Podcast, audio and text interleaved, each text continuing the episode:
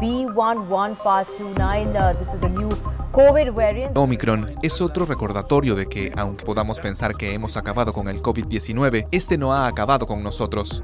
Los países ricos deben apoyar los esfuerzos de los países en desarrollo para acceder y fabricar suficientes dosis de vacunas. Hola, soy Ivonne Vázquez y bienvenidos a Impacto Científico. Hoy es jueves 2 de diciembre de 2021 y en este podcast hablaremos de la nueva variante del SARS-CoV-2, bueno, de la que todo el mundo está hablando y que la OMS ha bautizado como Omicron eh, y que tiene en alerta medio mundo, con cierres de fronteras, reuniones de alto nivel y científicos trabajando 7 por 24 para conocer más sobre esta nueva versión del virus que genera la COVID-19. Y si bien a los científicos aún les falta hacer investigaciones a profundidad, bueno, sobre todo les falta tiempo, todavía es muy pronto para conocer las características de esta variante, sí podemos deducir que Omicron tampoco es una variante más, sino la OMS no la hubiera definido como variante de preocupación y luego decir que el riesgo que plantea podría ser muy alto, siempre en condicional, ¿no? Podría, sería, pero algo igual, alerta.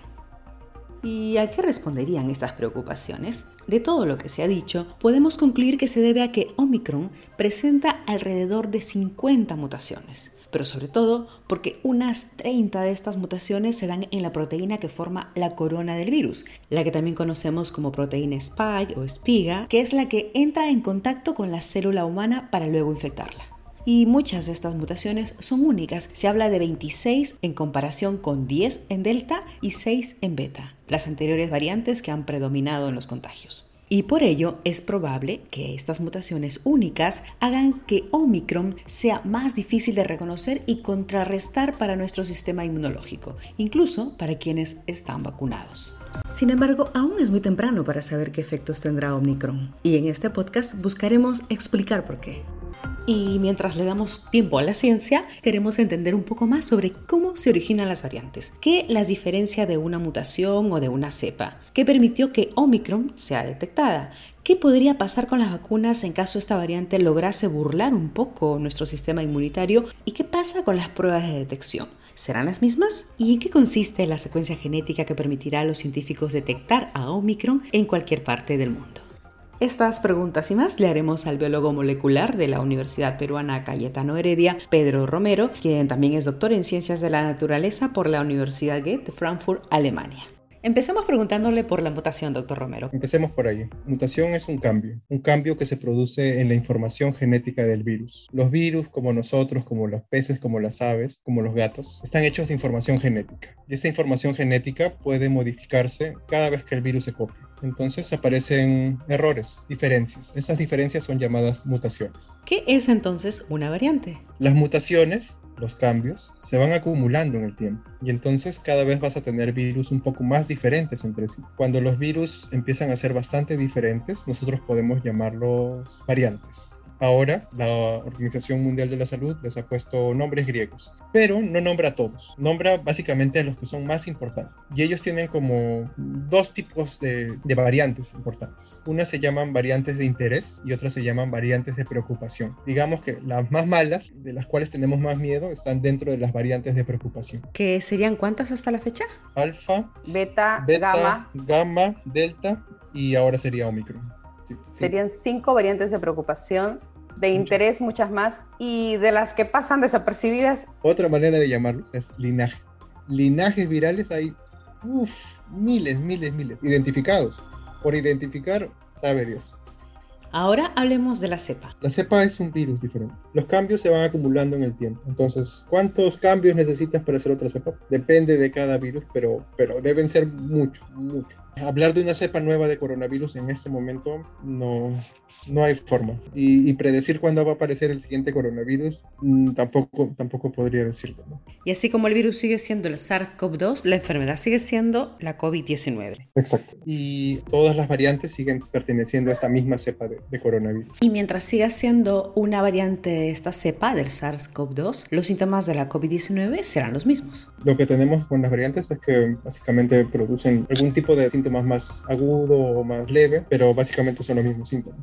Ahora que ya nos queda claro que es una variante, hablemos de la Omicron. Las principales preocupaciones precisamente o incertidumbres que genera esta variante se centran en tres puntos. Primero, si Omicron puede ser más contagiosa. Segundo, si es más letal. Y tercero, si las vacunas ya no serán tan efectivas.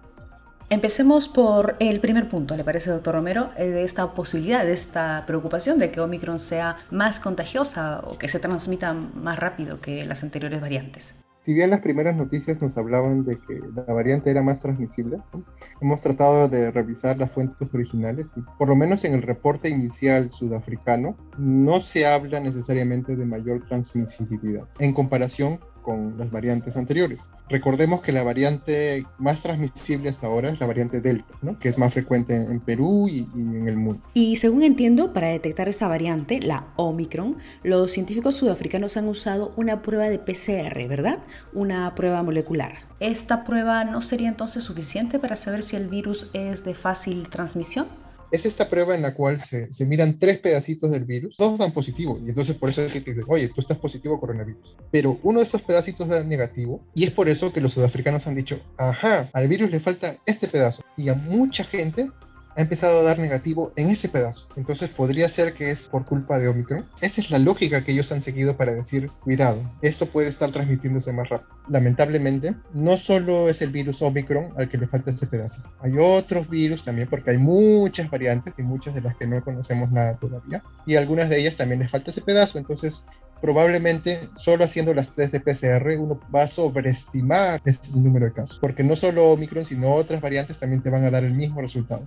¿Qué análisis deben hacer ahora entonces los científicos para tener una mayor certeza?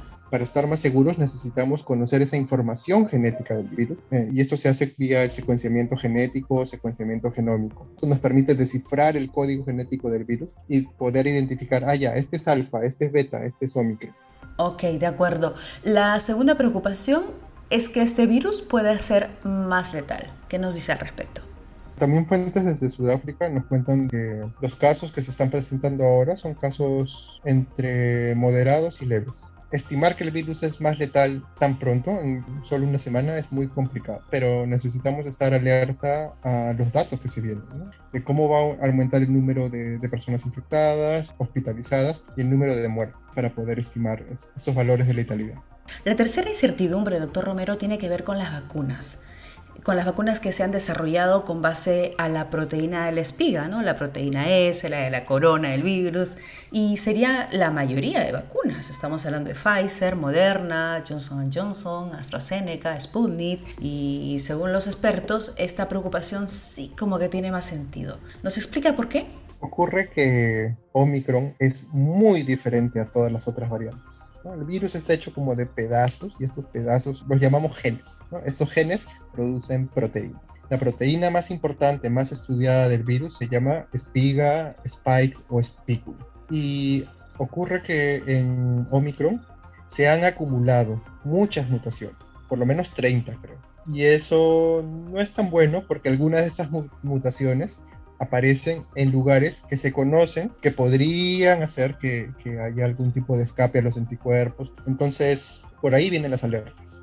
Y para dejar un poco de lado el podría, sería eh, y tener más evidencia, ¿qué debe pasar? Lo que vamos a ver en, en estas semanas es si hay personas que están, han sido vacunadas, ¿sí? una, dos dosis con diferentes vacunas, y se empiezan a reinfectar. Y tendríamos que ver si esas reinfecciones se están dando por Omicron. Hasta que no tengamos esos resultados, uno no puede decir Omicron está escapando las vacunas. Ahora, y si llegásemos a la conclusión, o bueno, los científicos, sus colegas, llegasen a la conclusión de que las vacunas que hemos mencionado tienen menos eficacia ante Omicron, eh, ¿sería fácil adecuarlas a esta nueva variante? En el caso de vacunas de ARN o ADN, la información de la proteína espiga está en la vacuna. Entonces, lo que tendríamos que hacer, ¿no? si es que resulta que pues, Omicron nos va a causar problemas, es entender cómo es la, la información genética de Omicron y actualizarla en las nuevas vacunas. ¿Qué es actualizarla? Pues básicamente es editar ese texto, ¿no? Para mí, la información genética es como un texto. Entonces, lo que tienes que hacer es editarlo, modificarlo, cortar y pegar y poner la nueva información actualizada. Esto se puede hacer fácilmente en el laboratorio, fácilmente en términos científicos, sí. Sí, es posible y es posible hacerlo rápido para que se pueda evaluar. No es que se modifica y de frente nos vamos a vacunar con eso, sino que se tiene que hacer ciertas pruebas que por supuesto van bastante más rápido. En realidad esta tecnología se puede adaptar a nuevos cambios, a nuevas mutaciones y eso las hace tan importantes y esperemos pues, que, que permitan que algún día le den el Nobel a, a Katalin Karikó. Bueno, Katalin Karikó eh, la bioquímica húngara, ¿no? que desarrolló la técnica del ARN mensajero, ha dicho justamente que Pfizer puede desarrollar una nueva vacuna en 31 días si se comprueba que las actuales no resultan efectivas contra la nueva variante. Así que coincide con usted. Pero hay otro tema, además de las vacunas, sobre el que también quiero preguntarle. Las pruebas moleculares, las pruebas PCR de las que nos ha estado hablando. ¿Las que tenemos aún nos sirven para detectar Omicron? El PCR está funcionando y por suerte, yo diría, ¿sí? falla justo en ese lugar que está asociado a un virus variante. Entonces, más bien es un golpe de suerte porque nos permite determinar mucho más rápido que, pues, quizás estas personas tienen un, virus variante diferente. Sin embargo, tal como nos ha señalado eh, doctor Romero, las pruebas de PCR no son suficientes, ¿no? Por ello, eh, entiendo que lo ideal, sobre todo en esta etapa en la que estamos aún estudiando esta nueva variante, es apelar a la secuencia genética. ¿Es así? Es como un balance, ¿no? O sea, porque si solo te, enfocas en los test de PCR, finalmente no te das cuenta de la información genética completa del virus y puedes estar sobreestimando mucho de que hay mucho Omicron. Hay que tener mucho cuidado con eso. Si en cambio te enfocas en la información genética, va a demorar. Es tiempo, es dinero y pues son personas, ¿no? Que finalmente ah, les pueden pasar cosas graves solo porque no tomas las decisiones tan rápido. Ahora, este análisis con la secuencia genética no solo debe hacerse en Sudáfrica, porque el virus hace rato que salió de sus fronteras. Es más, ahora sabemos que estuvo antes en Europa, solo que se detectó en Sudáfrica. Cuéntenos, doctor Romero, cómo están trabajando, cómo van a trabajar los científicos del mundo, de Perú, por ejemplo, para detectar esta variante. Lo que han hecho los sudafricanos es liberar las secuencias, la información genética de Omicron las han compartido con el mundo. Yo puedo entrar a una base de datos y ver la información genética y decir, ah, así es Omicron. Si en algún momento me llega al laboratorio un caso que es secuenciado y tengo también su información genética, lo que voy a hacer es comparar. Como comparar el texto de dos libros. Si este texto es similar, yo voy a decir, ah, ya, esto, esto es una copia. Entonces, más o menos así vamos a empezar a identificar Omicron aquí, aquí en Perú. Doctor Romero, no es que ellos sean un African lover, pero los científicos sudafricanos han sido bastante éticos, ¿verdad? Entiendo que el hecho de que ellos lidian hace mucho con el VIH, el virus que ocasiona el SIDA, les ha dado una gran expertise en cuanto a virus. Y han anunciado este hallazgo sabiendo que geopolíticamente iban a tener problemas, lo cual es, bueno, muy injusto. Pero han actuado éticamente, ¿verdad? Sí, si yo descubriera una nueva variante, la reportaría inmediatamente. Entiendo que pueden haber problemas políticos, geopolíticos, económicos, pero es importante que estas variantes se reporten para que todo el mundo sepa qué está pasando. Y por eso es importante que la información también de las secuencias de Perú se siga compartiendo siga siendo transparente. Esto es importante no solo para nosotros como peruanos, sino también para el resto del mundo, para que ellos también vean qué está pasando aquí. Y con base a su experiencia, doctor Romero, ya después de dos años que la ciencia viene observando a este virus, eh, ¿qué cree que pase con Omicron? Yo esperaría que probablemente pues no, no, pase mucho, porque además nuestro sistema inmune no es, solo, no es solo un sistema de anticuerpos. Los anticuerpos son como la policía general, y están así siempre largos. Pero tenemos otros tipos de defensas, y estos tipos de defensas celulares son también muy importantes para, para nuestra inmunidad. Y a eso sí no les importa mucho si el virus tiene una mutación u otra. Si ven algo raro, van y, y tratan de eliminarlo. Bueno, entonces escuchemos un mensaje final, que creo que es más alentador. Hay que tomarlo con, con precaución, calma, este, estar a la expectativa, pero también saber que, que, tenemos a los científicos, a la ciencia ahí, y que nos puede dar respuestas buenas para solucionar estos nuevos problemas. Todas las cosas pasan, incluso ayer, incluso hoy día. Hasta el momento, Omicron ya se ha detectado en alrededor de 25 países y al menos 70, entre ellos el Perú, han impuesto restricciones de viaje a quienes vienen desde los países africanos del sur, algo que a estas alturas no tenga quizá mucho sentido, ya que, como hemos dicho, Omicron ya traspasó muchas fronteras. Las autoridades peruanas también están tomando las medidas sanitarias y epidemiológicas necesarias para detectar esta variante. Especialmente están haciendo un seguimiento detallado a los dos pasajeros provenientes de nuestro país y que han dado positivo a Omicron en Japón.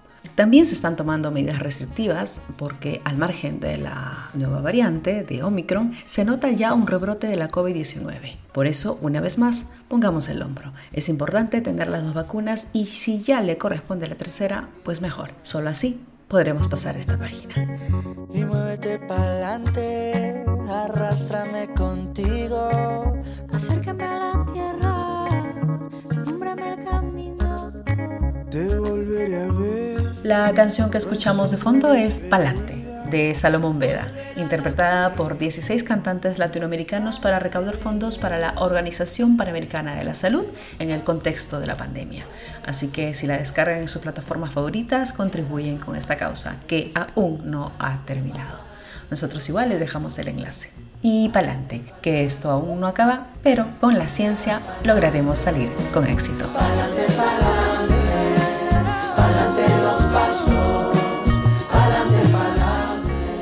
Nos encontramos en un próximo podcast de Impacto Científico. Hasta entonces.